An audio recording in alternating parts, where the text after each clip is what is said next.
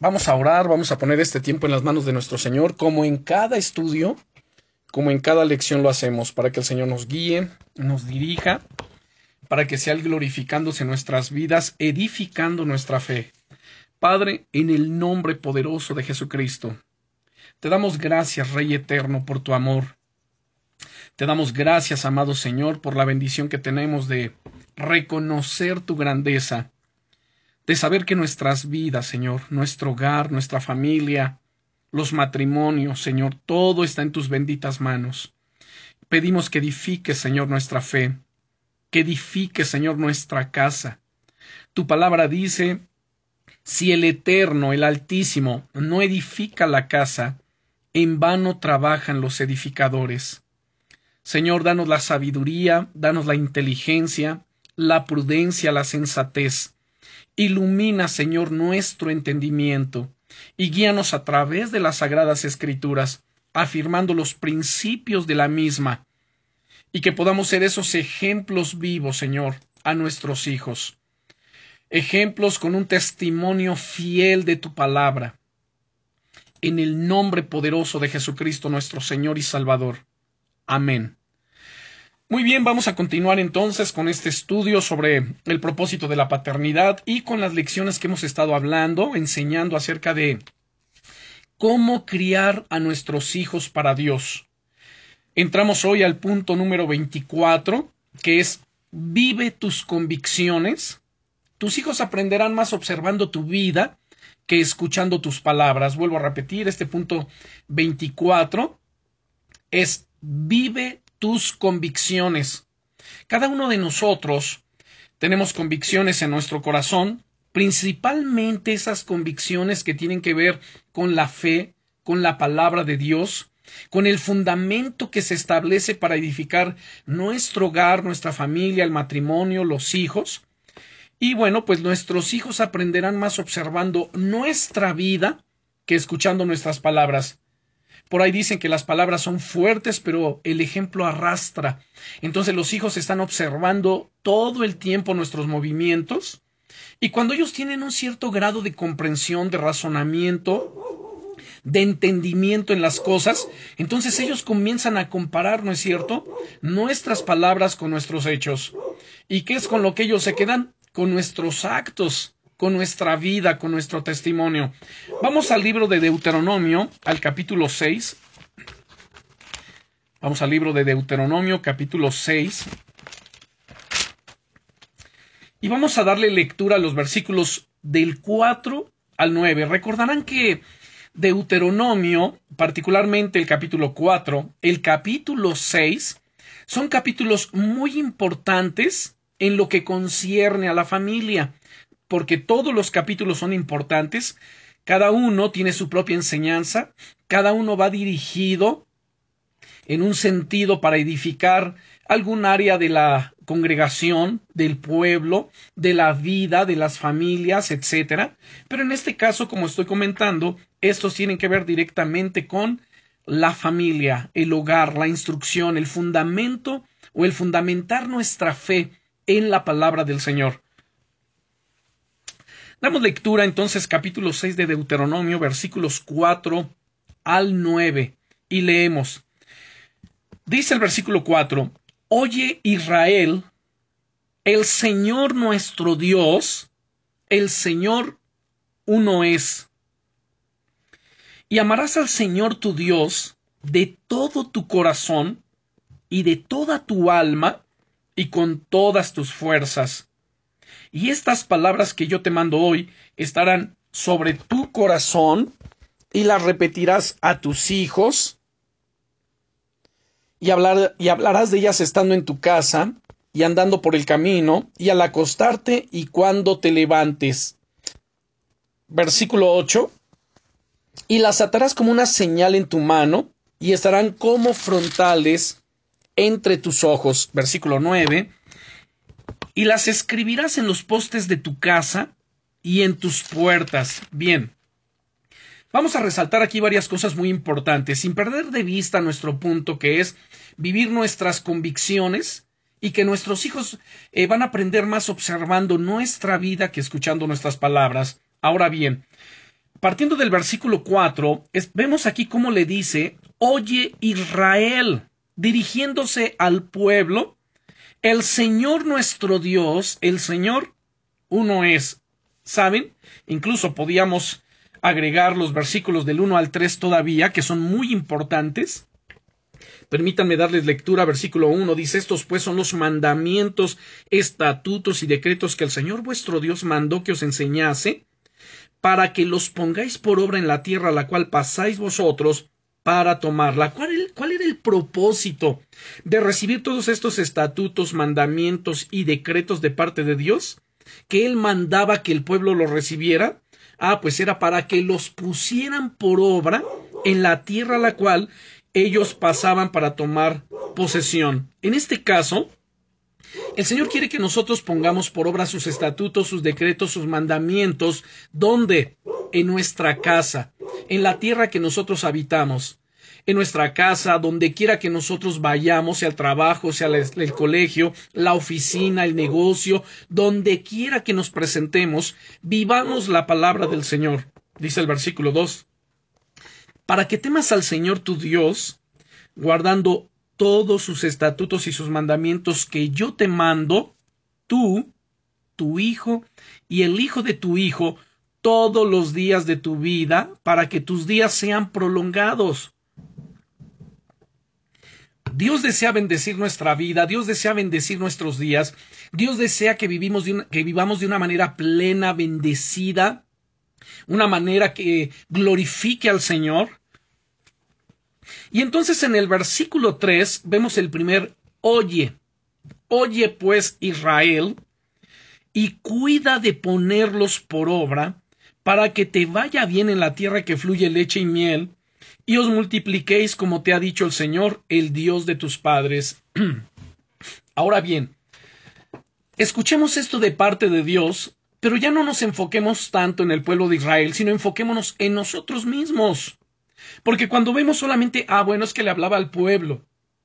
Sí, pero como dice Romanos capítulo 15 y el versículo 4, porque las cosas que se escribieron antes, cuando Pablo hablaba eh, en Romanos 15, versículo 4, al decir, porque las cosas que se escribieron antes, justamente estaba haciendo referencia a los escritos del Antiguo Testamento, a la ley mosaica, a los escritos de los profetas.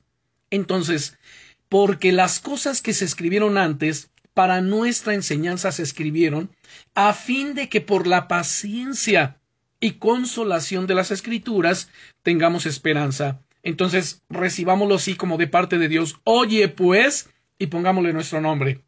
Por, por ejemplo, aquí, oye, pues, oh Armando. Oye, pues, o este Heyeli, o María del Pilar. Oye pues María Fernanda. Oye pues Teo. Cuida de ponerlos por obra. ¿Para qué? Para que te vaya bien en la tierra que fluye leche y miel. Ahora no vamos a negar nosotros. Vivimos en una ciudad que es muy bendecida, capital del Estado de México, con un corredor industrial bueno, es, capital del estado, entonces es una ciudad que tiene todo, universidades, colegios, dependencias del gobierno, eh, como ya lo mencioné también, corredor industrial. Bueno, todo lo tenemos, gracias a Dios. Es una tierra, si nos damos cuenta bajo la perspectiva bíblica, una tierra que fluye leche y miel.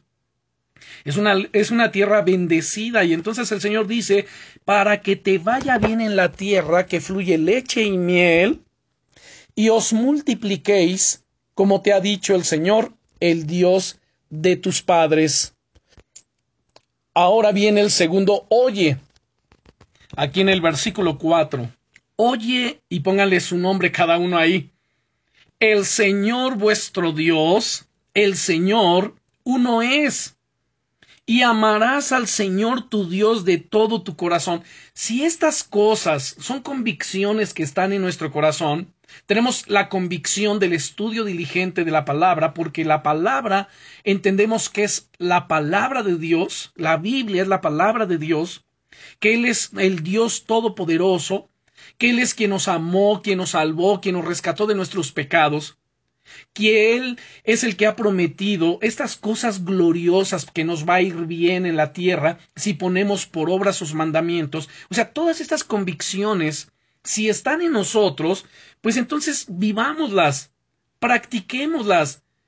Si queremos que nuestros hijos cuando crezcan, nuestros nietos anden en los caminos del Señor, ellos tienen que ven en papá y en mamá, no solamente escuchar el que les digan, a ver hijo, pues vas a orar, a ver hijo, vas a estudiar la Biblia, a ver hijo, es importante que nos congreguemos, o sea, no solamente es eso, sino el que lo hagamos, que cuando digamos hijo, es importante que tú ores, pero también es porque ve a papá, porque ve a mamá que oran.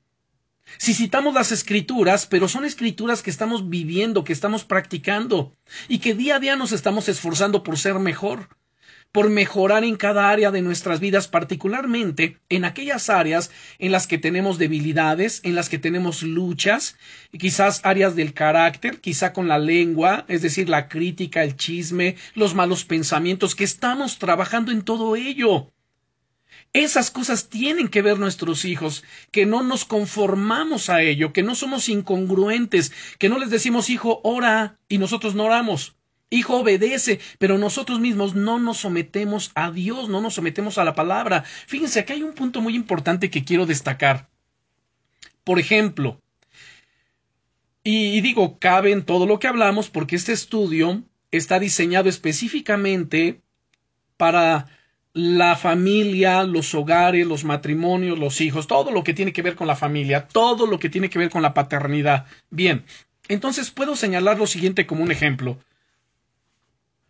Hay hombres, eh, me cuesta un poquito de trabajo reconocerlos como hermanos, bueno, son hermanos, son cristianos, pero son un tanto machistas. Y entonces toman en Efesios la palabra de Dios que dice, a ver, las mujeres sométanse al varón. Y entonces, no, hombre, a la mayoría de los hombres les encanta ese pasaje y lo cita, no, mira, la Biblia dice, mujer, que tú te tienes que someter al varón, fíjense, te tienes que someter. Y lo dicen en un tono de, pues así, de machistas, ¿no? De mal plan. Y entonces todo es, a ver, hijos, obedezcan, hijos, honren a sus padres, eh, mujer, sométete a tu esposo. Pero la pregunta aquí es, ¿y ellos a quién se someten? ¿No es cierto? Ellos piensan que en la palabra de Dios no hay mandamiento para que el hombre se someta, y por supuesto que lo hay. En primer lugar, tenemos que someternos a quién? A Dios. Someternos a su palabra. Tenemos que rendirle cuentas a Dios. Eso lo dice la Biblia en Primera de Corintios, en el capítulo 11, permítanme citarlo. Si gustan ustedes acompañarme, abran su Biblia, por favor. Primera de Corintios. En el capítulo 11. Y dice lo siguiente aquí el apóstol Pablo. Sed imitadores de mí, así como yo de Cristo. Entonces el apóstol Pablo se pone en primer lugar. A ver, sean imitadores de mí, así como yo de Cristo. Sabemos que Pablo era un hombre que amaba a Dios, que se había dado por entero al Evangelio de Jesucristo, era un hombre que solamente vivía para Dios. Tanto que en Gálatas capítulo 2, verso 20 él dice, con Cristo estoy juntamente crucificado y ya no vivo yo. Es decir, cuando dice ya no vivo yo, está diciendo ya no me dominan mis pasiones, ya no me dominan mis deseos egoístas, ya no vivo yo, sino que ahora vive Cristo en mí. Él es el que vive. Es decir, me someto directamente a su voluntad, a su autoridad, a su gobierno y hago lo que a Él le agrada. Hago las cosas que a Él le placen. Él vive en mí y lo que vivo en mi carne lo vivo en la fe del Hijo de Dios, el cual me amó y se entregó a sí mismo por mí. Vean qué maravilloso. Entonces era un hombre que tenía la autoridad moral y la autoridad espiritual para poder decir esto que estamos leyendo en Primera de Corintios 11, versículo 1, sed imitadores de mí. De repente hay quien dice, ay, no, es que imitar a Cristo es, wow, es mucho, ¿no? Pues dice Pablo, bueno, si tanto te cuesta imitar a Cristo, imítame a mí, sean imitadores de mí, porque yo imito a Cristo, así como yo soy imitador de Cristo. Y luego en el versículo 2 dice, os alabo hermanos, porque en todos acordáis de mí y retenéis las instrucciones tal como las entregué. Versículo 3. Pero quiero que sepáis que Cristo es la cabeza de todo varón. Aquí está el punto de cuando yo les decía que hay quienes piensan que no hay mandamiento para el hombre de a quien someterse, porque el hombre es bueno para decir a los hijos, hijos, sométete, obedéceme, porque la Biblia dice, honra a tu padre y a tu madre, obedece a tu padre, ¿no es cierto? Y bueno, y luego a la mujer le dicen, a ver, mujer, la Biblia dice, sométete a tu varón, sométete a tu marido. Ajá, ¿y tú a quién te sometes? O sea, ¿tú puedes hacer y deshacer, hacer lo que tú quieras? Pues no, porque entonces Así como los hijos se someten a sus padres, la mujer se somete a su esposo, pero no en un sometimiento machista, eh, no en un sometimiento que degrada a la mujer o la denigra, no, sino que la mujer voluntariamente, por amor a Dios, por amor a su esposo, decide someterse a su marido, a un marido que está sometido a Dios, que está sometido a Cristo, a un marido que da su vida por su hogar, por su esposa, por sus hijos, que ha decidido amar y ser un ejemplo vivo de la palabra de Dios. ¡Wow! ¡Qué diferente, ¿no es cierto? Entonces aquí dice, porque Cristo, noten, es la cabeza de todo varón. Así como no, no, yo soy la cabeza del hogar y mi esposa se somete. Sí, pues cuidado. Nosotros debemos de temblar porque nuestra cabeza, varones, es Cristo. Cristo Jesús. Y dice además, y el varón es cabeza de la mujer y Dios la cabeza de Cristo. El gobierno de un hogar es un gobierno teocrático. Dios está por encima de todos. Dios es la cabeza de Cristo. Cristo es la cabeza del varón y el varón es la cabeza de quién? De la mujer. Pero todo esto está dentro de un orden y una armonía perfecta que Dios estableció. Así que es muy importante que nosotros observemos con cuidado, con mucho detenimiento, lo que la Biblia nos dice respecto de todas estas cosas y no tomar textos aislados, ¿verdad? Para darles el sentido que, que, queremos, como les decía, ¿no? Cuando hay quien desconoce estos textos y los desconoce voluntariamente, no porque no estén aquí, no porque no se enseñen, sino porque simplemente a algunos pues, no les conviene ver lo que la Biblia dice respecto a esto. Por ejemplo, en el capítulo 4 de Efesios, vayan también conmigo y ahorita vamos a regresar a Deuteronomio. Vamos a Efesios capítulo 4. De hecho, es el capítulo... capítulo 5, por favor. Capítulo 5 de Efesios y veamos el versículo 22. Y este, como les digo, no es el favorito, pues de muchos varones. Dicen, las casadas estén sujetas a sus propios maridos como al Señor. ¿Cómo la mujer se va a someter a su marido? ¿Cómo se va a sujetar a él? Como lo hace con el Señor. Y dice en el verso 23, porque el marido es cabeza de la mujer, así como Cristo es cabeza de la iglesia, la cual es su cuerpo y él es su Salvador. Así que como la iglesia está sujeta a Cristo, así también las casadas lo estén a sus maridos en todo, ¿no? Y ahí aplauden muchos y dicen, wow, sí, ya ves cómo tenía razón, mujer, te sujetas. A ver, cuidado. Cuando, cuando alguien, cuando un varón habla, reacciona de esa manera, está demostrando muy poco amor o ningún amor por su esposa, ninguna consideración, ninguna ternura que debe de haber en su corazón debe de amarla y protegerla. Y entonces ahí le corta, ¿no? Pero no continúa leyendo. El siguiente versículo es un mandamiento para todos los varones y dice aquí, maridos, amad a vuestras mujeres como, así como Cristo amó a la iglesia y se entregó a sí mismo por ella. La manera en que el hombre, el varón, debe amar a su esposa es como Cristo amó a la iglesia. Él es nuestro ejemplo.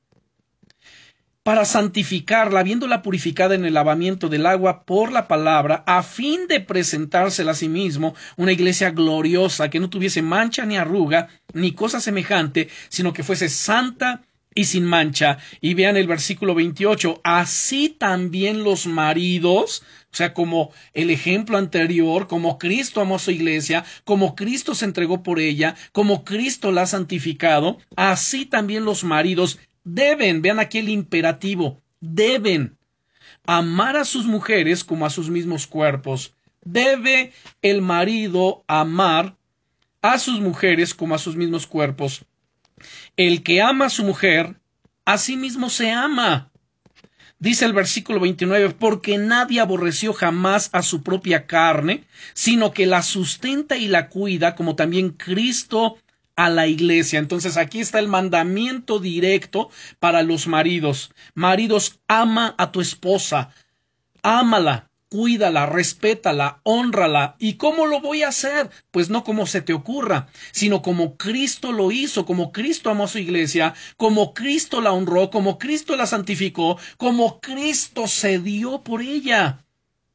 Vean cómo las cosas, cuando observamos la palabra de Dios, vienen a entrar en su cauce, en su debido orden.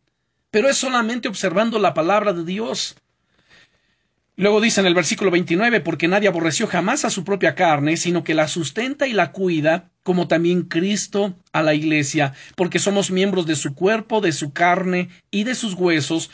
Por esto dejará el hombre a su padre y a su madre, y se unirá a su mujer, y los dos serán una sola carne. Bueno, luego en el versículo 33 dice, por lo demás, cada uno de vosotros ame también a su mujer como a sí mismo, y la mujer respete a su marido. Cuando perdemos el enfoque de este versículo 33, es cuando entonces las cosas se salen del orden, hay un descontrol, hay un caos, se comienza a generar un caos en el hogar, en la familia por la pérdida de la perspectiva y del entendimiento de este versículo 33. Enfáticamente lo que está diciendo aquí es, a ver, marido, no te vas a complicar la vida. No vas a tratar de entenderla, ¿no? Porque bueno, por ahí muchos se quejan, no, es que cómo la voy a entender si tú no sabes. De repente sus cambios hormonales, de repente sus estados de ánimo variables, etcétera. O sea, ¿cómo me pides que la entienda? No, no te estoy pidiendo que la entiendas. Lo que Dios nos está pidiendo aquí, lo que el Espíritu Santo por boca del apóstol Pablo nos está pidiendo es, ámala. Por eso dice, por lo demás, cada uno de vosotros ame también a su mujer como a sí mismo. Ámala. Te amas a ti, te cuidas, te procuras, pues ámala como a ti mismo. Y a la mujer, ¿qué le dice? Y la mujer respete a su marido. No le señales sus errores, no le señales aquellas áreas de su vida que lo van a avergonzar. Puedes hablar con amor, pero sobre todo dice, respétalo. No, es que tú no sabes, mi esposo. A ver, aquí claramente dice, respétalo.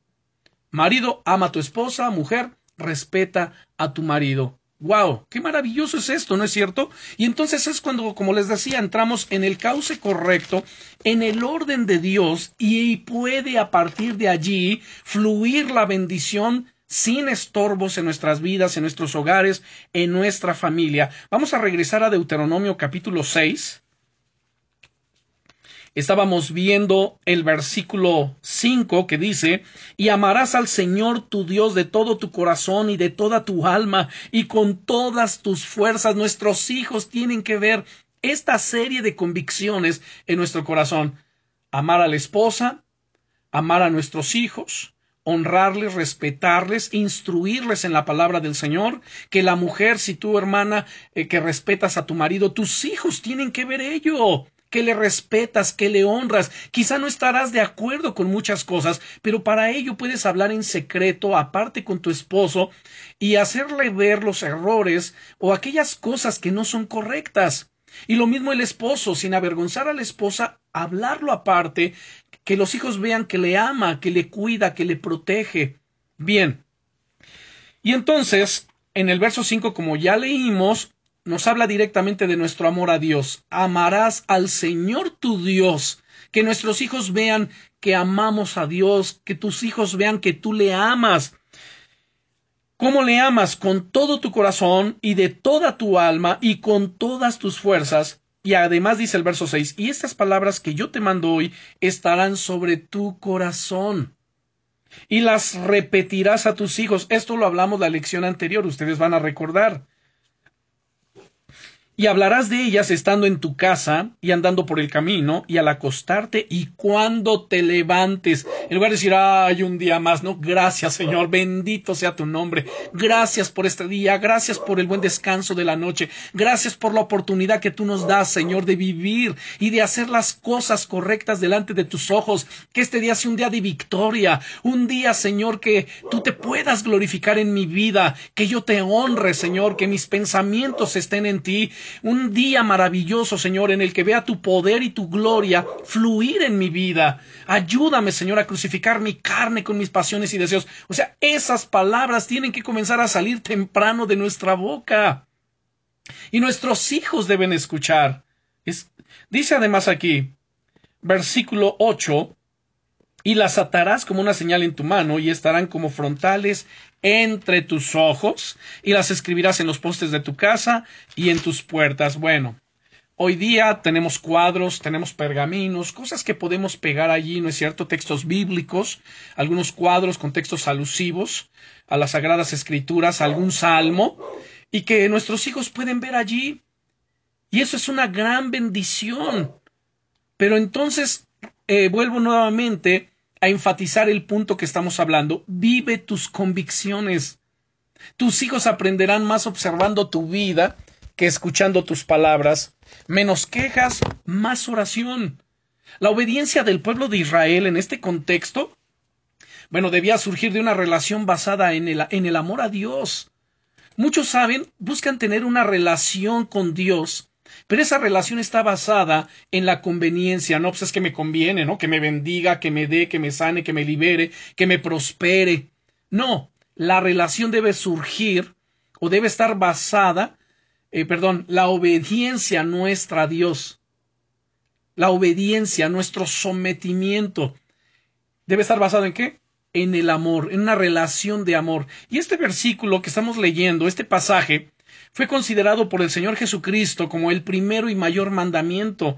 El versículo 5. El corazón era considerado, era considerado el asiento de la mente y de la voluntad.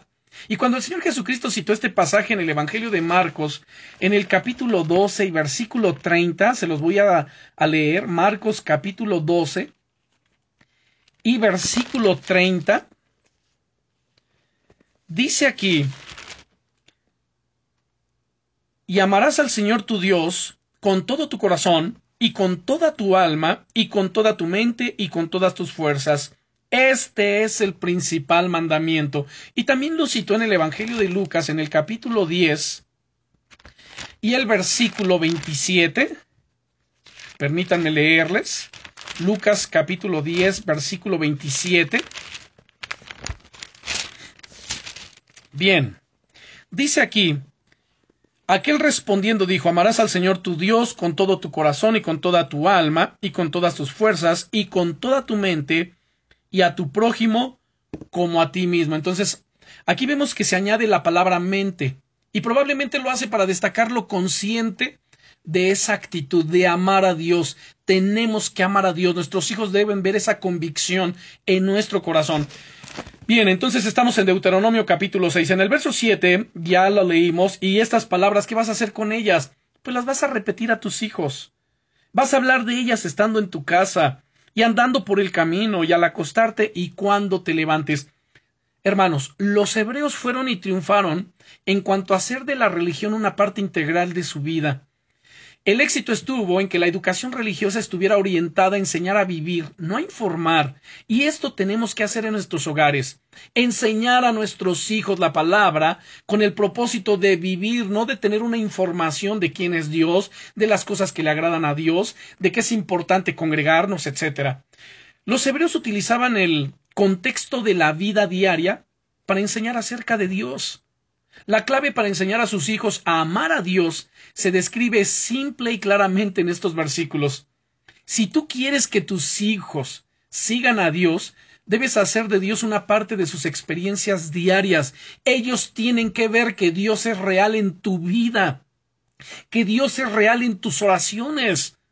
Cuando una persona tiene la convicción de que Dios le escucha, ¿sabe? Se nota, se siente el poder, se siente la autoridad, se siente la pasión, sabe, se, se siente que está hablando verdaderamente con Dios. Así que debes hacer una parte tan importante en tu vida de Dios. O sea, Dios tiene que ser el Señor de tu vida, no una parte importante, sino Él debe ser toda tu vida. Él debe, como te decía, debe mostrarse y verse en qué, en tus oraciones, en tu hablar, en tu caminar, en tu reaccionar. Tus hijos están observando. Y que ellos puedan decir, papá, yo necesito, yo quiero eso que tú, que tú tienes. Yo quiero hablar así como lo haces con Dios. Yo quiero hablar con Él como tú lo haces. Yo quiero a cantar, adorar como tú lo haces, con esa pasión, con ese sentimiento, con esa convicción. Así que debes enseñar a tus hijos con diligencia a ver a Dios en todos los aspectos de la vida. No solo en aquellos que están relacionados con la iglesia, sino en todos. En las finanzas, en tus relaciones familiares, en tus relaciones sociales, bueno, en todas las cosas. Quiero que vean el versículo 9. En el verso 9 dice que estas cosas las escribirás en los postes de tu casa y en tus puertas. Bueno, en algún momento los hebreos comenzaron a poner este pasaje que hemos leído ah, junto con Deuteronomio capítulo 11, con el capítulo 11, versículos 13 al 21, que me voy a permitir darles lectura, que esto es muy importante y se los voy a decir por qué. Porque Moisés les acababa de decir en el versículo 8, y las atarás como una señal en tu mano, y estarán como frontales entre tus ojos. Quizás algunos no entiendan a qué se refiere ese versículo 8. Bueno, eso tiene que ver directamente con las filacterías que ellos crearon, que eran unas pequeñas cajitas eh, que eran atadas a la frente, aquí va la cajita cuando dice y estarán entre tus ojos, y dentro de esa cajita de madera había un pequeño rollo con estas escrituras. Y, y estas cajitas las amarraban en su cabeza con tiras de cuero y también la ponían sobre su brazo con tiras de cuero. Por eso dice aquí, y las atarás como una señal en tu mano y estarán como frontales entre tus ojos. Y, el, y porque de repente hay quien ha preguntado, ¿y cuáles eran las escrituras que estaban, que iban dentro de esta cajita o de estas filacterías, ¿no? De la, del brazo y de la, de la cabeza. Bueno, Deuteronomio capítulo 11, del versículo 13 al 21, que dice, si obedeciereis cuidadosamente a mis mandamientos que yo os prescribo hoy, amando al Señor vuestro Dios y sirviéndole con todo vuestro corazón y con toda vuestra alma, yo daré la lluvia de vuestra tierra a su tiempo, la temprana y la tardía, y recogerás tu grano, tu vino y tu aceite. Daré también hierba en tu campo para tus ganados, y comerás y te saciarás. Guardaos pues que vuestro corazón no se infatúe, y os apartéis y sirváis a dioses ajenos, y os inclinéis a ellos, y se encienda el furor del Señor sobre vosotros, y cierre los cielos, y no haya lluvia, ni la tierra de su fruto, y perezcáis pronto de la buena tierra que os da el Eterno. Por tanto pondréis estas mis palabras en vuestro corazón y en vuestra alma, y las ataréis como señal en vuestra mano, y serán por frontales entre vuestros ojos. ¿Se dan cuenta el mandamiento? Dios mismo está diciendo que estas palabras sean las que estén como señales en ellos, atadas en su corazón y como frontales entre sus ojos y las enseñaréis a vuestros hijos hablando de ellas cuando te sientes en tu casa. Entonces llegaban, se sentaban a la casa, abrían la filactería, sacaban el rollito y comenzaban a leerlo. Fíjense qué interesante. Las enseñarás a vuestros hijos hablando de ellos cuando te sientes en casa, cuando andes por el camino, cuando te acuestes y cuando te levantes, y las escribirás en los postes de tu casa y en tus puertas. ¿Para qué?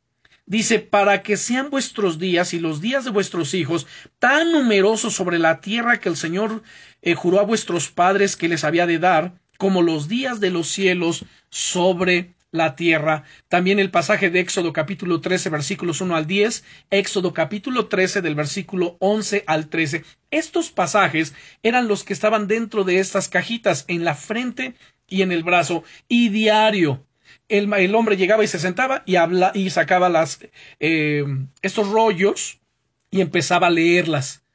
Imagínense, y cuando andaba en el camino, iba con sus hijos caminando, con su familia, y citaba estas palabras. Y al acostarse se quitaba ya la filactería, pero antes de colocarla en algún lugar, abría, tomaba el rollo y comenzaba a hablarlo.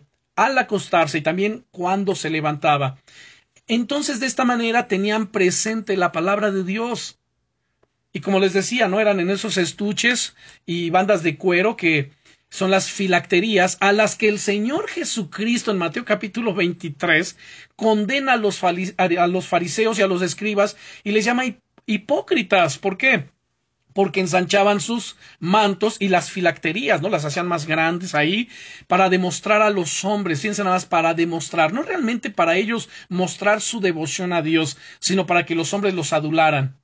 Era pura hipocresía. Bueno, y también, bueno, colocaban estas escrituras eh, en pequeñas cajas de metal o cristal y las fijaban al lado derecho de las puertas de las casas como una manifestación de que ellos eran el pueblo de Dios. O sea, qué maravilloso, ¿no es cierto?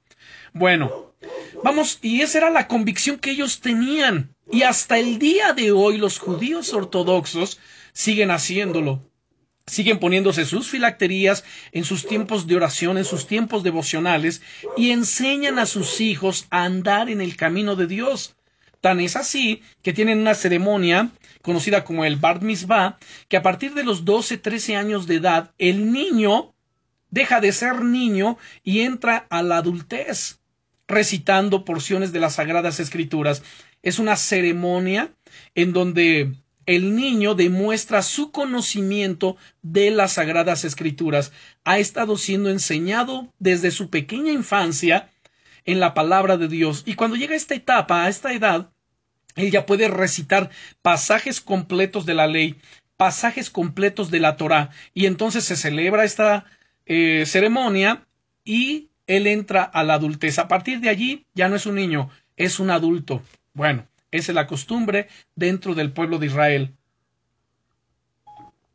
Qué bendición que pudiésemos nosotros poner ese énfasis en nuestros hijos, en enseñarles la palabra del Señor. ¿No es cierto? En enseñarles la palabra de Dios. Miren, quiero que vayamos a la primera carta a los tesalonicenses capítulo 2.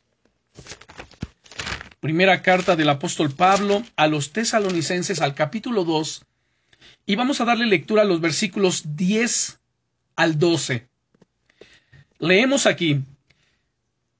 Dice el apóstol Pablo, vosotros sois testigos, y Dios también, de cuán santa, justa e irreprensiblemente nos comportamos con vosotros los creyentes, así como también sabéis de qué modo, como el Padre a sus hijos, exhortábamos y consolábamos a cada uno de vosotros, y os acordábamos que anduvieseis como es dignos, eh, como es digno de Dios, que os llamó a su reino y gloria. Bueno, aquí en el versículo 11, cuando dice, así como también sabéis de qué modo, como el Padre a sus hijos, exhortábamos y consolábamos a cada uno de vosotros. Miren, ningún padre amoroso va a descuidar la seguridad de sus hijos permitiéndoles que vivan circunstancias que podrían causarles daño permanente o un daño fatal. En la misma forma debemos poner a los nuevos creyentes debajo de nuestras alas, por decirlo de esta manera, de una manera eh, figurada, metafórica, hasta que estén suficientemente maduros para que puedan permanecer firmes en su fe. Bueno, esto es concerniente a la Iglesia, pero trasladándolo a nuestros hogares, de esa misma forma debemos poner a nuestros hijos protegerlos, cubrirlos, enseñarles hasta que estén suficientemente maduros para que puedan poner su fe firme en Dios.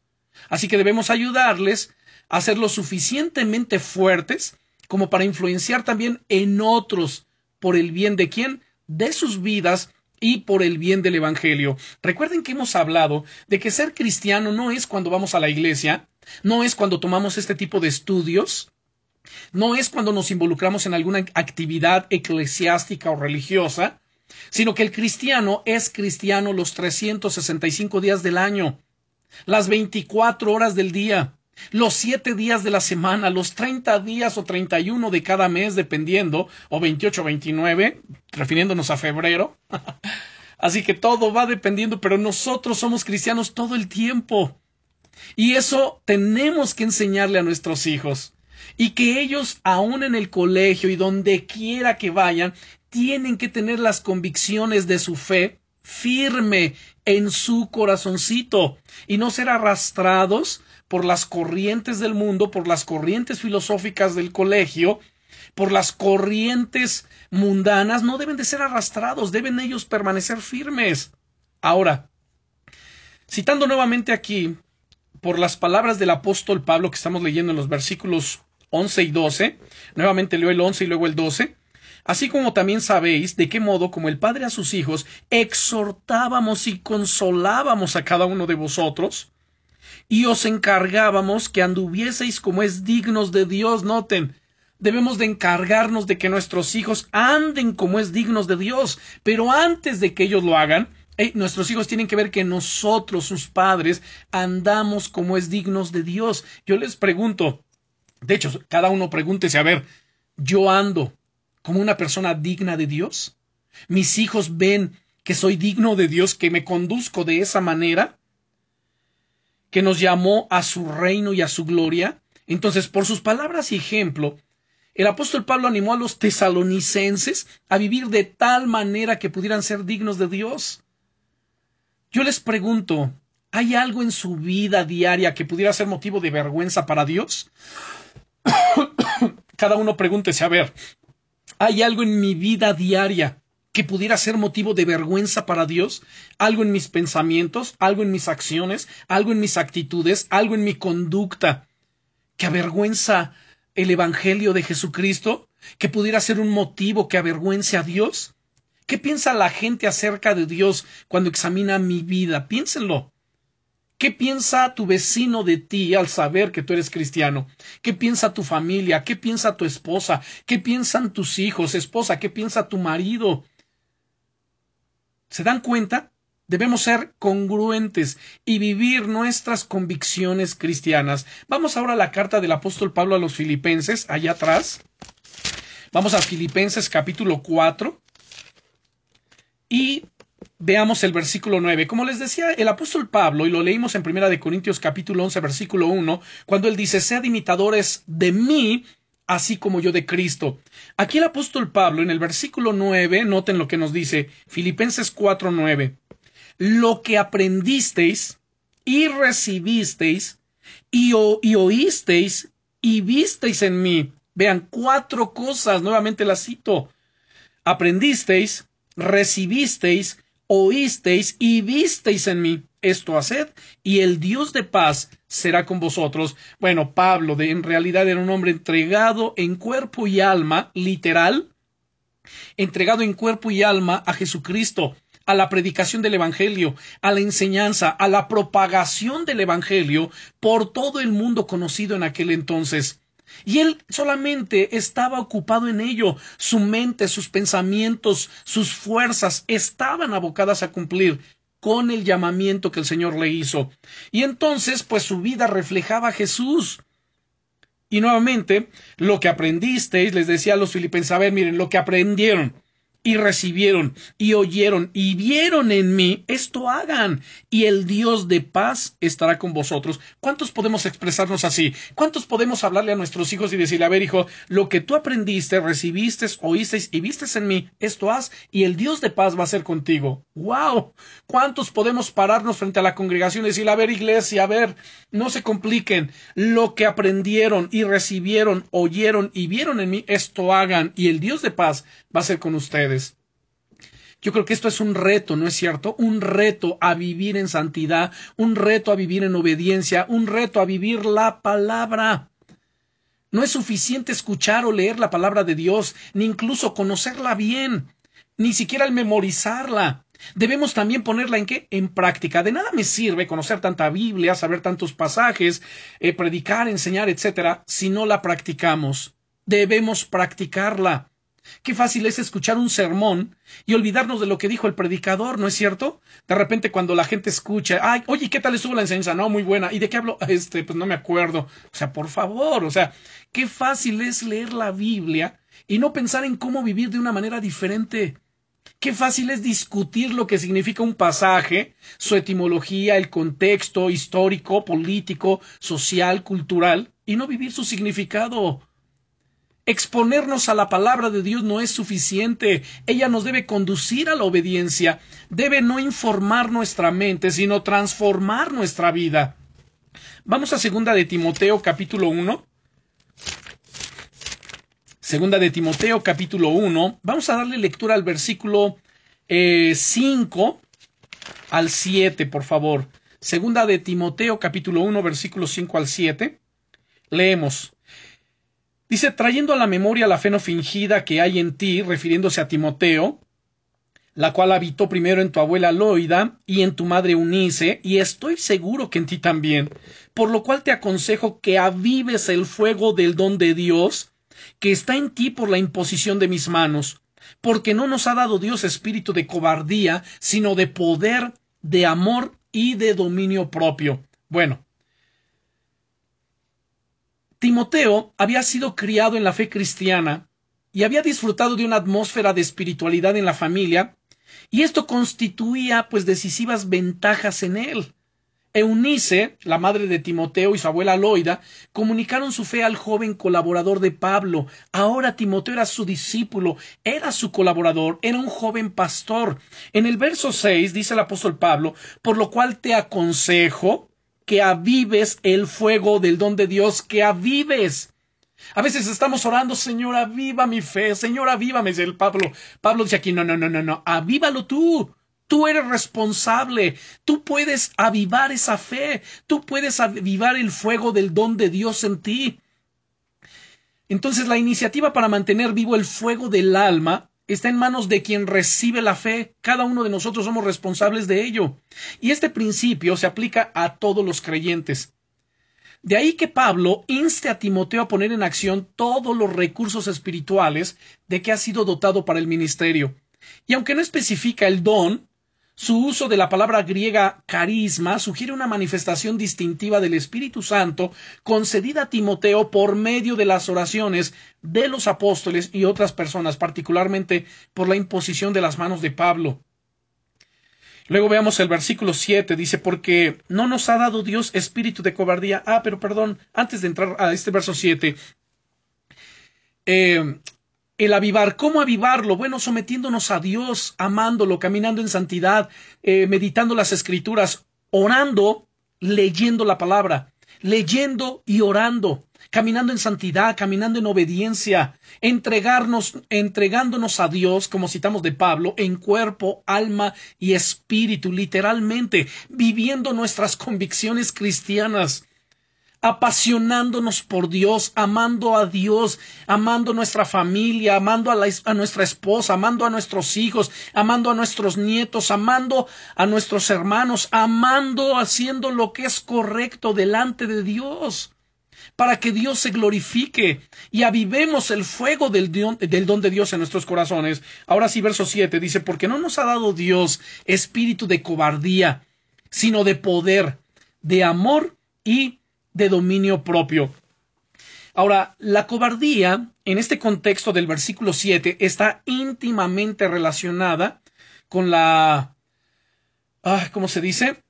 con la timidez. ¿Conocen personas que son muy tímidas? Bueno, pues la timidez es un tipo de qué? De cobardía. No es un tipo, es una cobardía.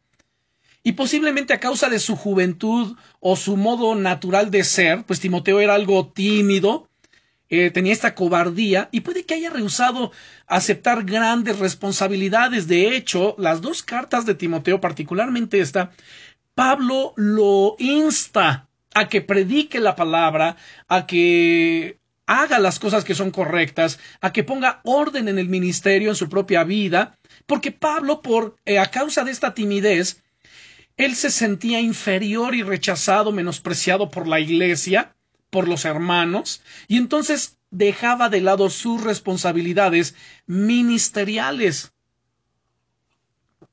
Y por ello Pablo le dice, a ver, mira Timoteo, Dios no nos ha dado un espíritu de cobardía, sino de poder, de amor y dominio propio. De repente en el hogar puede haber padres que se acobardan, que les intimida tan grande responsabilidad.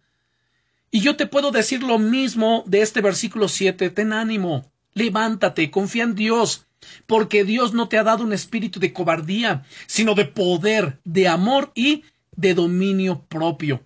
Así que Pablo le recuerda que la plenitud del Espíritu Santo y los dones que éste provee, pues dan suficiente poder para ejercer el ministerio. Luego dice además, habla del dominio propio, ¿no es cierto? Al final nos ha dado un espíritu de amor, de poder o de poder, de amor y dominio propio. Aquí la palabra dominio propio, o esa expresión, esas dos palabras, dominio propio, es la palabra sofronismos en el griego, que es una combinación de sos, que es seguro, y fren, que es la mente. De aquí es un pensar seguro. Entonces la palabra indica buen juicio, modelos de pensamiento eh, disciplinado y la habilidad de entender y hacer decisiones correctas. Incluye las cualidades de autocontrol y disciplina. Así que hermanos, meditemos en esto que hemos hablado en esta noche. Vive tus convicciones cristianas. Tus hijos aprenderán más observando tu vida que escuchando tus palabras. Eh, aquí nadie puede decir, ah, bueno, entonces eh, pues ya no voy a hablar tanto, mejor solamente que vean mi vida. No. Habla la palabra, habla. Ya vimos en Deuteronomio. Y estas palabras que yo te intimo hoy estarán sobre tu corazón y hablarás de ellas, hablarás estando en tu casa y cuando te sientes, cuando te levantes, cuando te andes por el camino, bueno, vas a repetírsela a tus hijos y a los hijos de tus hijos. Entonces no podemos omitir ninguna responsabilidad que tenemos delante de Dios. Confiemos, Dios no nos ha dado un espíritu de cobardía, sino de poder, de amor y dominio propio. Y si alguien está luchando con esta área de la cobardía, de la timidez, ore a Dios. Y si dices que ya he orado, pero sigo luchando con ello, bueno, entonces pide consejería y con todo gusto te atenderé y ministraremos sobre esta situación y Dios traerá libertad, porque a esto Dios nos ha, eh, nos ha llamado a libertad para su gloria y para su honra. Oremos, Padre, en el nombre poderoso de Jesucristo. Te bendecimos y te damos gracias, Señor, por esta enseñanza, te damos gracias por tu fidelidad y misericordia. Te damos gracias, amado Señor, porque tú eres bueno. Y gracias, Señor, porque tú nos has llamado a hacer luz en esta tierra. Señor, queremos edificar nuestra casa, queremos edificar nuestras vidas, nuestra fe, el matrimonio, los hijos, los nietos, bueno, todas aquellas áreas que conciernen y que comprenden, Señor, un hogar. Pero para ello necesitamos tu asistencia. Tu palabra dice, si el Eterno no edifica la casa, en vano trabajan los edificadores. Señor, edifica con nosotros. Danos sabiduría, danos tu gracia, danos, Señor, en el nombre poderoso de Jesucristo, el conocimiento y el entendimiento de las sagradas escrituras para hacer las cosas, Señor, que son correctas delante de tus ojos, que tú te glorifiques en todo, Padre Santo, en el nombre que es sobre todos los nombres, el nombre todopoderoso de nuestro Señor Jesucristo. Amén. Muchas gracias, Señor.